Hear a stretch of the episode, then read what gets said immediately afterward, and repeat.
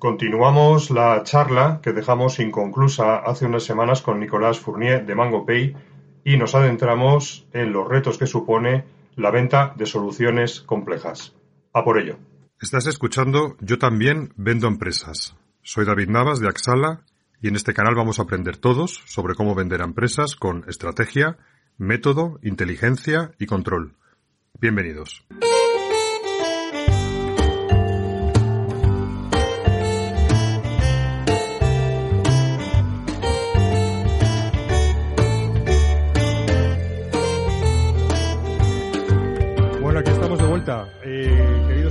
Estoy con Nicolás eh, Fournier de Mango Pay. ¿Cómo estás, Nicolás? Muy bien, muy bien. ¿Y tú, David? ¿Qué tal? Pues muy bien. Aquí ya retomando, como decíamos, al conectar el final de año y, con ganas y con alegría. Así que os comento, eh, estuvimos una primera, un primer encuentro y tenéis el episodio a, a vuestra disposición. Hará, no sé, unas dos o tres o cuatro semanas, no me acuerdo bien donde estuve hablando con Nicolás pues de varios aspectos, pero se nos quedó corto porque le dedicamos media horita y me pareció relevante, y a él también, el retomar esta conversación porque hay una peculiaridad que no hemos tratado tantos aspectos eh, similares en el podcast y es que MangoPay tiene un ciclo de venta largo, no es un ciclo de venta tipo SaaS como quizás estamos acostumbrados a escuchar en el podcast donde a lo mejor son ciclos de venta de tres, cuatro semanas, sino que aquí estamos hablando de otra cosa. Entonces, Nicolás, por eso quería, ¿no? Quedó pendiente un poco retomar. Sí, Sí, no, tienes razón, David. Es, importante destacarlo porque una solución de, de pago para, para Marketplace, pues primero no lanzas un Marketplace cada, cada semana y, y dos, al final eh, hay muchos interlocutores, hay muchas personas responsables que están impactados por un marketplace, tanto desde el punto de vista tecnológico, financiero, estratégico, también operacional para agregar eh, vendedores. Hay un tema de marketing también de cara al posicionamiento de la marca. Es que al final un poco todo el mundo en la empresa opina sobre el marketplace y entonces de cara a la solución de pago hay que convencer uh, justamente todas estas distintas personas y hace que pues sí, el ciclo es bastante largo. Así es, así es. En el ámbito B2B, las, los estudios más o menos indican que hay una media de entre cinco y seis personas que participan en la toma de decisiones, en ese comité de toma de decisiones, que está más o menos formalizado, o, pero vamos, que al final eh, está ahí, está quien tiene el presupuesto, pero luego hay un conjunto de, de influenciadores que pueden bloquear o pueden apoyar nuestra solución y luego están los usuarios que lógicamente también tienen algo que decir y hay que escucharles. Y eso es lo que lleva a que este tipo de ventas, bueno, pues son ventas donde hay que alcanzar el consenso y como bien dices, toca hablar con varios buyer persona y a cada uno hay que hablarle de una forma distinta en función de lo que le preocupa en relación a la solución, en este caso, de medios de pago. ¿Cómo hacéis para articular estos distintos mensajes de valor en función de esos distintos interlocutores? Bueno, primero te diría, y no sé si tu estudio está en España, que yo lo veo muy específico al mercado español, porque en Francia no, es exactamente igual. Hay, personas que, que, son responsables del marketplace o responsables de pago y que tienen la autoridad y la competencia para llevar a cabo todo el proceso. Y, y lo que sí me he dado cuenta español que al final un poco todo el mundo tiene que opinar y todo el mundo tiene que decir que sí. Um, ¿cómo, lo, ¿Cómo lo hacemos? Pues primero al final es, es hace parte de, de, de, nuestro funnel de adquisición y de al final cómo, dónde está la, la puerta de entrada. Es decir, que cuando estamos prospectando la, la, hemos hablado ahora de la dificultad porque para cerrar tu, tu, tu deal, para cerrar tu, tu contrato, tienes que haber pasado por varias personas. La parte positiva es que tu proceso y tu ciclo empieza por distintas puertas. Entonces tienes posibilidad de hablar del técnico al técnico, al sitio, de cómo nuestra API de marca blanca está muy uh, apreciada. Les, no, nuestros clientes a nivel de su punto de vista técnico les gusta mucho porque la, la, la, solución es extremadamente flexible y es lo que se requiere para, para un marketplace.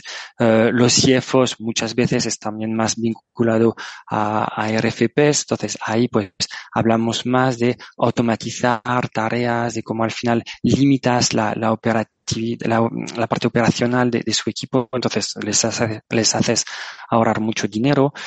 Lo, los CEOs es más un tema estratégico, entonces la, ahí que es muy importante también no solo el producto, sino la experiencia, el hecho de que solo nos dedicamos a, a esta especialización, entonces esta credibilidad.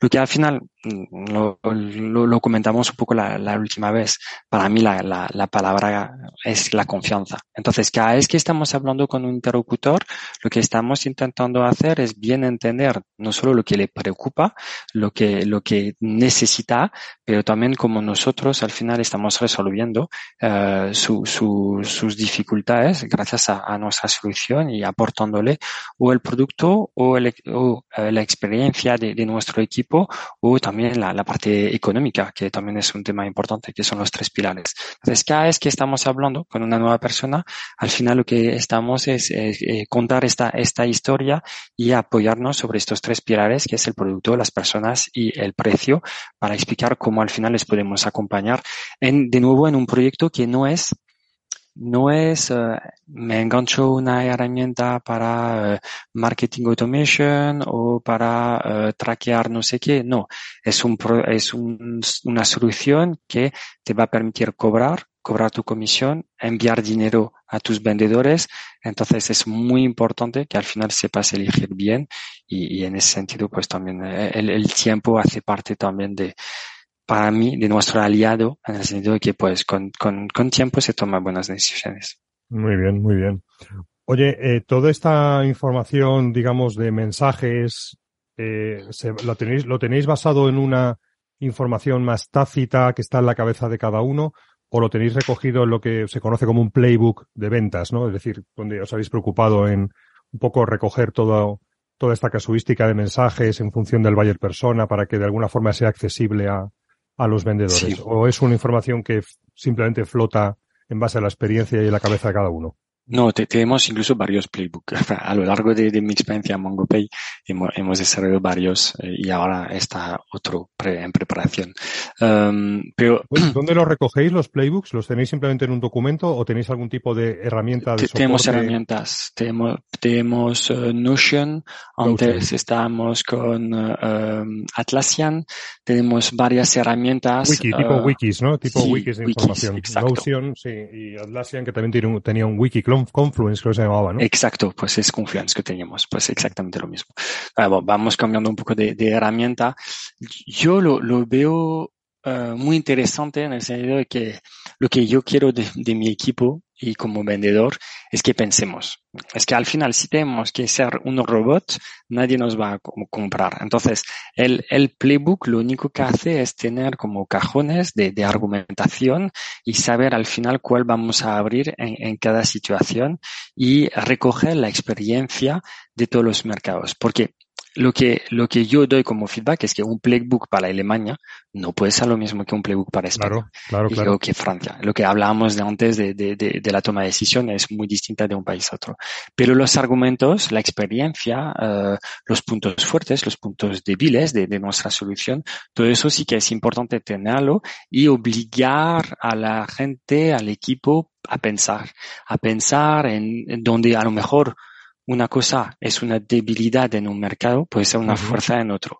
Entonces es más al final un, una lista de uh, todos lo, lo, lo, los argumentos que podemos usar y, y, conocer más bien al final para uh, acompañar al cliente que entiende básicamente lo que, lo que hacemos y, y que pueda elegir eh, con conciencia. Sí, al final el playbook es un, es un documento vivo que sirve, como bien dices, como base para tener un sitio donde de, de forma con fácil acceso puedas eh, puedas bueno pues consultarlo pero también es un documento vivo que tiene que ir retroalimentándose de la experiencia de los vendedores así como de las cambiantes situaciones porque nada es estático y todo va fluyendo y todo tiene que ir cambiando. Es exacto.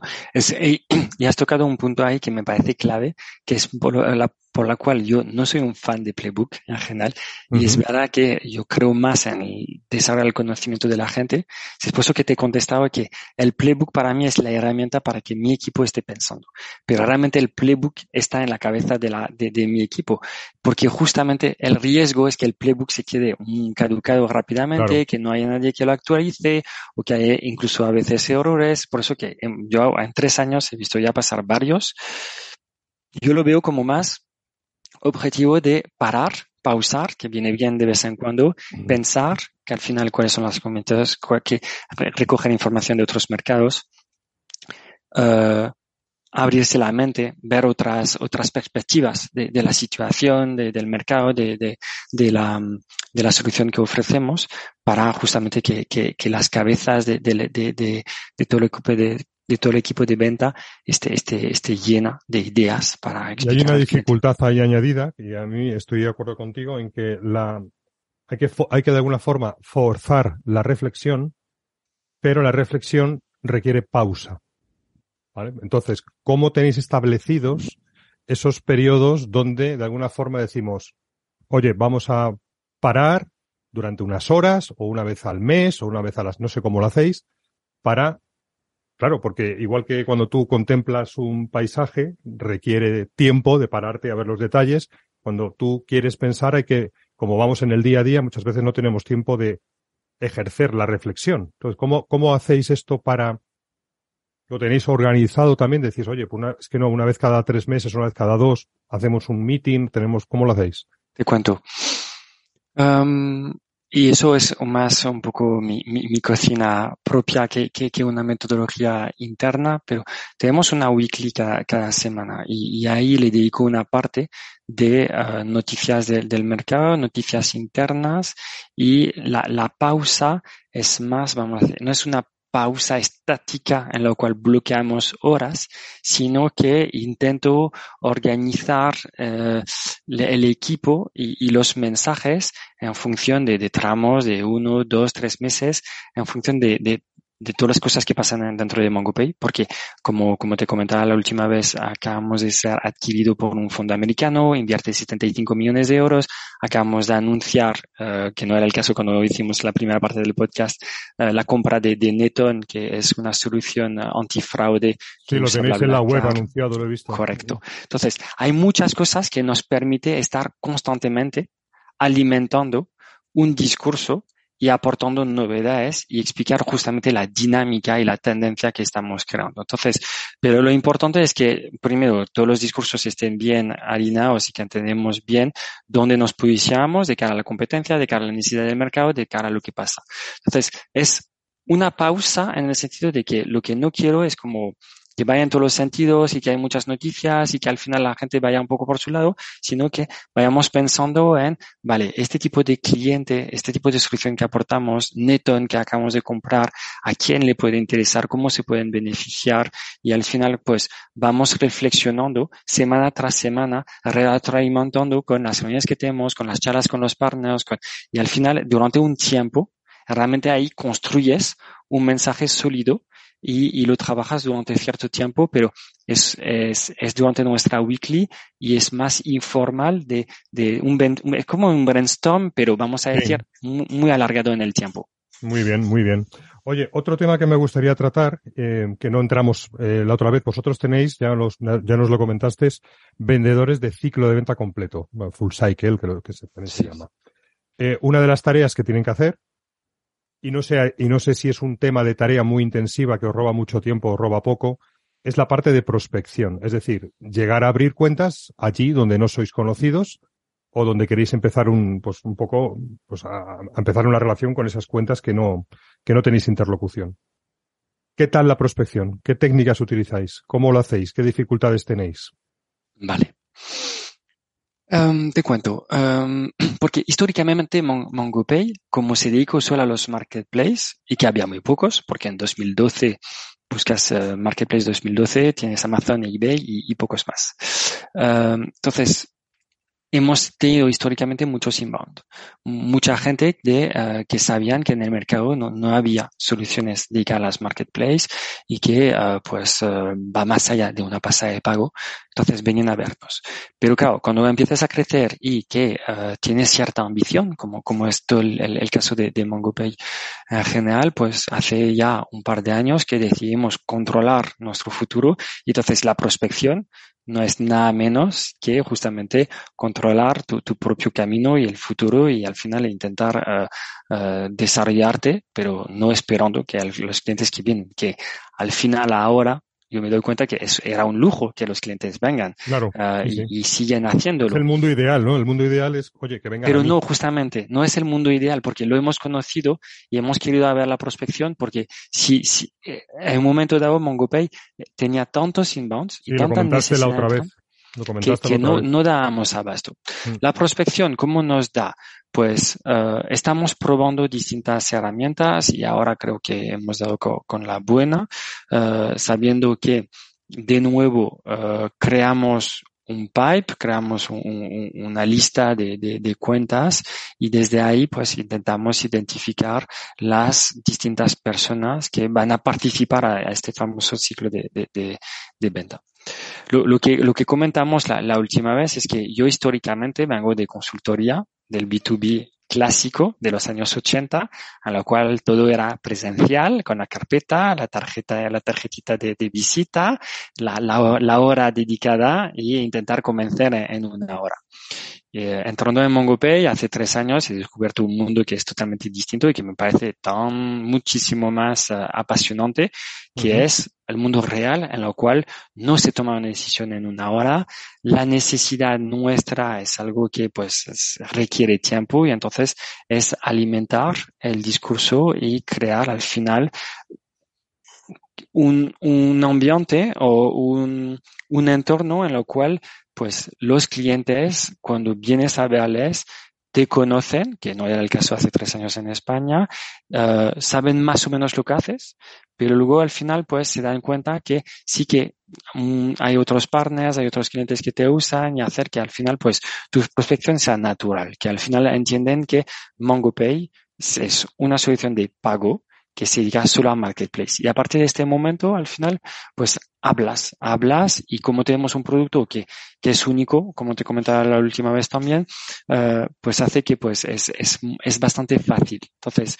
La prospección uh, para vosotros se basa en, por lo que estoy entendiendo, en crear esa lista de, de cuentas y de personas a las que, con las que queréis empezar la interlocución y empezar, digamos, llamándoles. Es un sí, poco el canal que utilizáis. Llamando, uh, tenemos algo de, de, de, generación también de, de leads a través de, de campañas de marketing, de, ads, pero desde el equipo de sales es mucho eventos, porque desde el COVID yo lo que he visto es que la gente ya no quiere reunirse, le da pereza hacer reuniones en la oficina o, o en la nuestra, no, no quieren desplazarse. Entonces los eventos es para mí la fuente de inversión en la cual ves a la gente y el impacto, ahí sí que tengo todavía mi, mi, mi, mi mis papeletas de, de, de, de, mi antigua, de mi antigua experiencia que se vende en persona. hay que ver a las personas para uh -huh. realmente tener cierto, cierto impacto, a pesar de que el discurso sea exactamente lo, lo mismo. Uh, y hay un tema de la prospección que estamos en un mercado de tendencia que está creciendo muchísimo. Entonces, la prospección no solo es buscar el existente, sino buscar el nuevo. Uh -huh. Y lo que te puedo decir es que una de las uh, de las líneas en las cuales estamos trabajando ahora es que muchas veces la solución de pago es lo que se trabaja al final del ciclo de, de, del desarrollo de una marketplace. Y todo nuestro trabajo es justamente hacer que seamos uno de los primeros a conocer el proyecto para justamente tener el tiempo que al, al cliente que, que, vaya a ver todas las soluciones que hay en el mercado, pero que tenga el tiempo de elegir bien. La, claro, la o sea, posicionaros de, de, forma prematura cuando está empezando Exacto. a lo mejor el desarrollo del, del marketplace, que ya empiecen a conoceros y empezar ahí a tener vuestra huella desde el principio, ¿no? Exacto. Entonces te diría que te podríamos ir a nivel de prospección, buscar un Globo, un Cabify, que es un unicornio en España, que ya tiene solución, que debe funcionar, pero que a lo mejor no le, cumple todas sus necesidades, y eso es algo existente y es muy difícil, pero no es mucho más difícil que, pues, saber qué empresa al día de hoy se está planteando lanzar un marketplace, con qué tecnología, eh, cuándo, y entonces ahí también una parte de, de, de, de hacernos conocer y de, conectar, de contactar a las empresas en la cual vemos que hay una tendencia en eh, moda, en beauty o en supermercados a lanzar marketplace, por ejemplo. Y es interesante a nivel de prospección y ahí eh, es mi perfil más internacional que habla, que es como hay retrasos entre los mercados. Francia tiene retraso de cara a Alemania o Inglaterra. España tiene retraso de cara a Francia. Portugal tiene retraso de cara a España.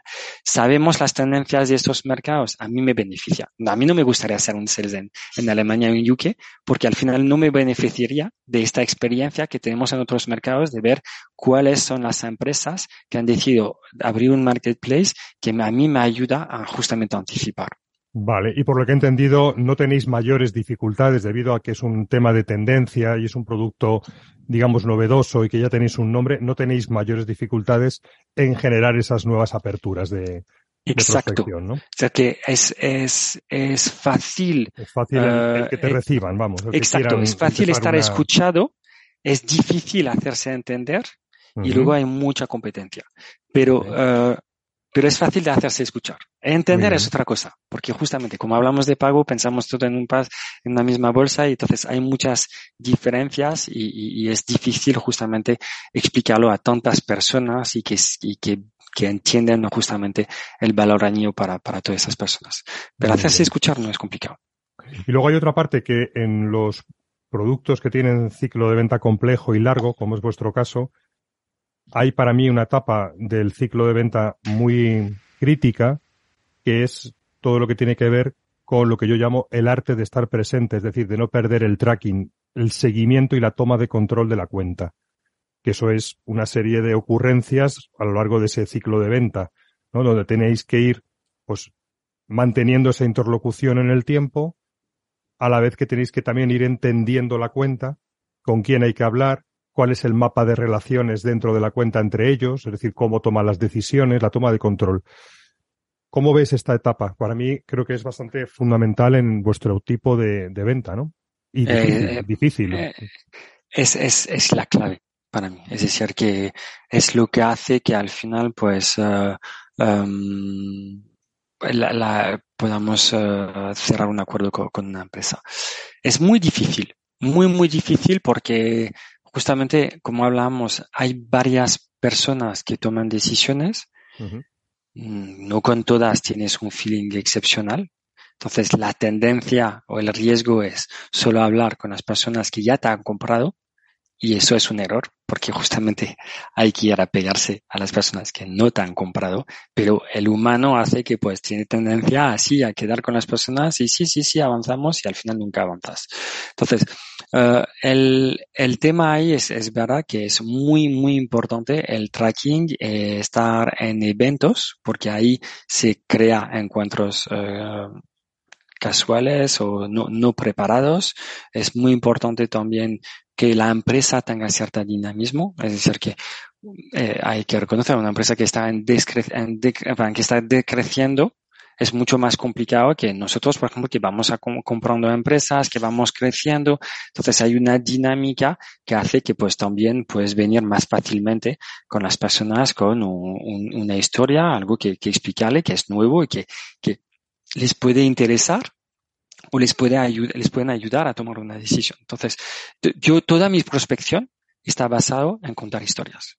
Yo considero que, ah, de nuevo, da igual tu, tu, tu, responsabilidad, da igual tu puesto, somos todos niños adultos que a quien les encanta contar historias. Entonces, la historia no tiene que ser una fábula, no tenemos que contar ah, algo que no sea real, pero tenemos que explicarle a través de una historia lo que hacemos y al final la tendencia hace que pues generas esa confianza y que los clientes deciden trabajar contigo. Te voy a contar una, una historia, una, ya que te gustan las historias, te voy a contar una historia en modo de ejemplo, a ver si te es familiar.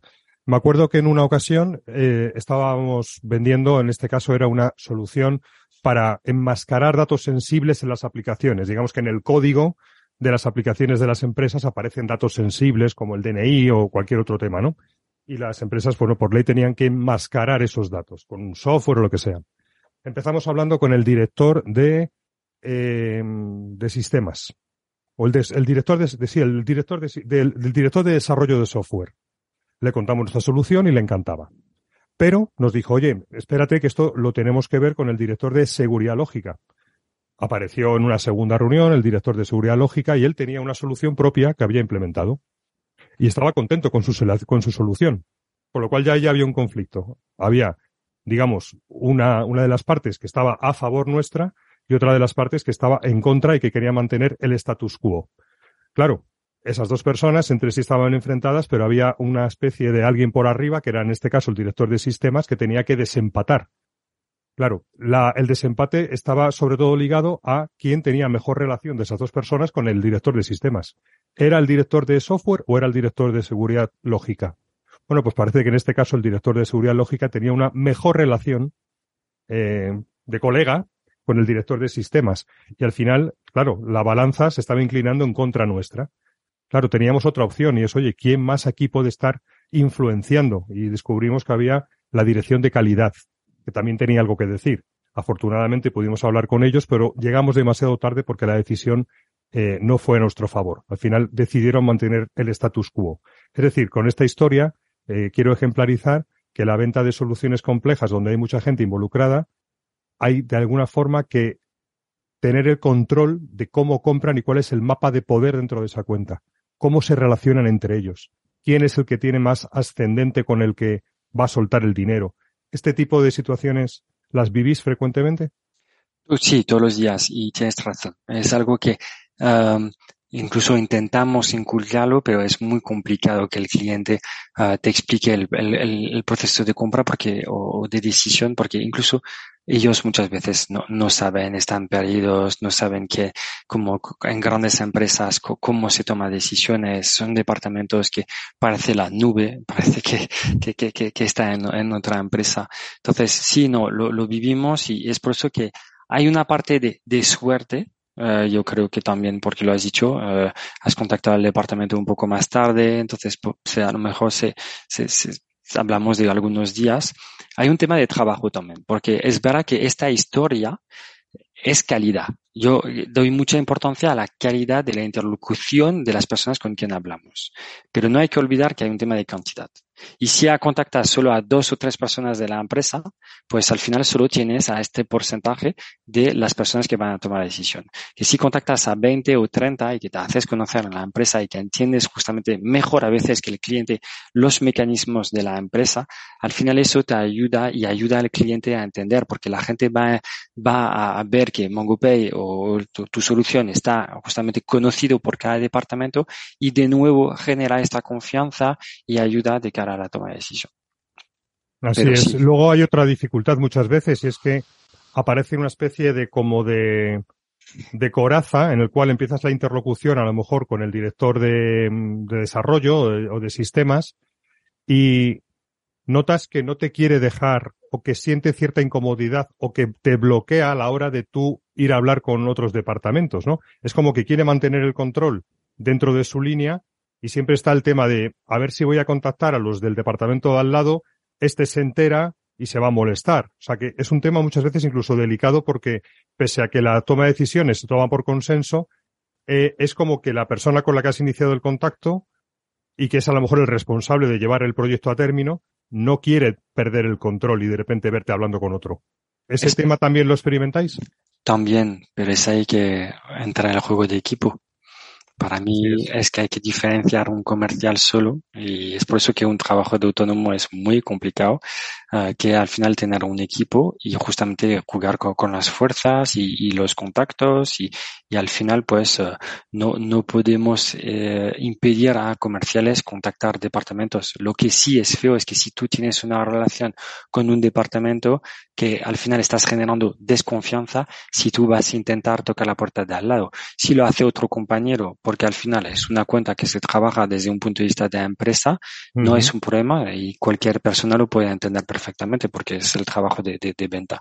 Entonces es ahí que el equipo de, de el ser un equipo uh, es muy importante. Muy bueno. Yo también entiendo que, y a veces así se lo manifestaba a los clientes con los que iba cogiendo confianza en que para mí la venta es una especie de servicio. Fíjate qué curioso, ¿no? Igual que la posventa, no hay ninguna duda y no, no chirría el, ver posventa como un servicio, incluso a veces no quiere decir que haya un intercambio de dinero, sino que puede ser un servicio posventa donde no cobras, pero se entiende la palabra servicio posventa. Sin embargo, chirría el, la palabra que la venta se considere como un servicio. Yo también lo considero así porque al final yo lo que necesito es intentar ayudarte, pero para intentar ayudarte necesito que tú me pagues de alguna forma con algo. Y ese algo es, uno, tu tiempo y segundo, la información que yo necesito para saber si puedo ayudarte. O sea, que es como un quid pro quo y a veces hay que también hacérselo ver al, al, potencial cliente. Es decir, poner las, poner las cartas sobre la mesa y decir, oye, estoy aquí, encantado, eh, me gustaría primero, pues eso, decirte que en algún momento de la conversación yo necesito también entender cómo es vuestro proceso de compra, quién está involucrado. Es decir, que cuando tú pides la información, de alguna forma primero hayas justificado para que la otra persona entienda por qué le estás pidiendo esta información.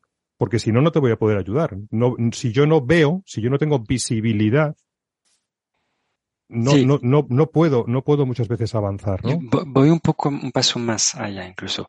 Yo tan, tuve una revelación el día que, que leía, primero vi el video de Simon Sinek sobre el Start with Why.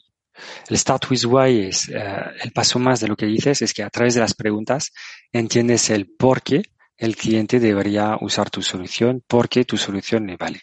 Um, y, y es muy diferente a si, por ejemplo, yo entiendo por qué eh, necesitas un móvil y un forfait que sea nacional o internacional, que si soy, no voy a nombrar una compañía específicamente, te bombardeo de llamadas cada semana para decirte, cómprame, cómprame, tengo una oferta, te vendo, te, no solo te, regalo el móvil, pero la tele y el coche. O que, eh, y porque no te entiendo porque no sé lo que quieres, lo que único que estoy haciendo es vender. Y ahí, ahí es una venta molesta. La venta inteligente es, vale, te escucho. Eh, hoy tengo una reunión con un cliente muy importante que me decía que ha lanzado Marketplace, pero por X razones ya no es tanto una prioridad y se están replantando el proyecto el año que viene. Y he dicho, perfecto. Si tú decides apostar por la Marketplace, que sepas que estamos aquí y tenemos una solución que te puede ayudar mucho. Si no, no pasa nada. Pero al final, lo importante ahí en la venta es eso, de decir, te ayudo, la solución actual que tienes no te gusta, no estás contento, no pasa nada. Si eh, la decisión era a lo mejor dejar este proyecto, y en ese caso yo no te voy a seguir vendiendo un tema que no te interesa. Pero si lo lanzas, si apuestas de nuevo por este proyecto de marketplace, que sepas que tienes una solución que sí funciona y que los clientes están contentos. Entonces está ahí que el why es clave el por qué de las cosas, por qué me vas a comprar y por qué necesitas mi servicio, más que al final eh, eh, vender por vender. Eso estoy convencido. Luego otra cosa que ya que has hablado de la palabra revelación, a mí también me ocurrió, ¿no? Se me, se me reveló una realidad muy interesante que luego intentaba yo aprovechar, es que muchas veces en esta en este tipo de discusiones de alcanzar el consenso en las empresas, la mediana gran cuenta, claro, no nos damos cuenta que entre ellos hay puntos de vista que son contra, que son, digamos que, que chocan intereses. Yo me acuerdo que tuve la oportunidad de estar en una reunión, en este caso, eh, querían comprar un firewall. No, era una solución anti-spam. Igual, ¿vale? Y en un momento dado me vi inmerso en una reunión en la cual estaban eh, tres departamentos. Y literalmente yo asistí, perplejo, a una lucha de poder en la cual, pues de repente empezaban a decir, pero vamos a ver, sí, esto está muy bien, sí, vale, todo lo que queráis. Esto yo lo estáis liderando vosotros desde seguridad lógica, fenomenal. Pero, ¿y esto quién lo va a mantener? ¿Habéis pensado que no tenemos recursos aquí para mantener uno esto? ¿Esto habéis pensado en ello? O sea, me viví, estaban entre ellos diciendo, oye, es que tu decisión me afecta a mí, porque yo soy el encargado de, uno, implementarlo y mantenerlo, porque soy el departamento de soporte de sistemas. A mí eso me pareció muy revelador y muy interesante el estar en esa reunión, porque ahí me di cuenta rápidamente de quién podía ser una influencia para nosotros positiva y quién negativa. De forma que eh, en, en, posteriores oportunidades que tuve de venta, cuando ya tenía una cierta confianza con el departamento, decía, oye, ¿por qué no organizamos? Te propongo que por qué no organizamos en la, para la siguiente reunión en la cual vamos a hablar de este, de este, este tema, ¿por qué no invitas a este otro departamento que creo que será interesante también escuchar su opinión? Es decir, que como que yo forzaba el que esa reunión tuviera diferentes participantes para yo ver cómo la relación entre ellos fluía, ¿no? Porque es lo que insisto, es que si no tienes interlocución con varios departamentos en una venta compleja, estás un poco al, a, lo que, a lo que venga, porque pierdes la visibilidad. Sí, no, total. Eso es muy, muy complicado. Lo he vivido también varias veces y es, es difícil de, de, de, manejar porque difícil de manejar, ¿eh? es muy mm. difícil de manejar. Ahí no, no, no, no he encontrado una solución aparte de, de intentar entender el punto de vista de cada uno y de, de nuevo el, el por qué uh, yo soy una buena solución para resolver uh, sus puntos de vista, su conflicto o, o hacer que, que, que, encuentren un punto común gracias a, a, la solución. Pero, pero no es nada fácil. No, desde luego que no. Muy bien, Nicolás. Pues no sé, llevamos ya también hablando un ratito entre la media hora del otro día y la media hora larga que llevamos ahora.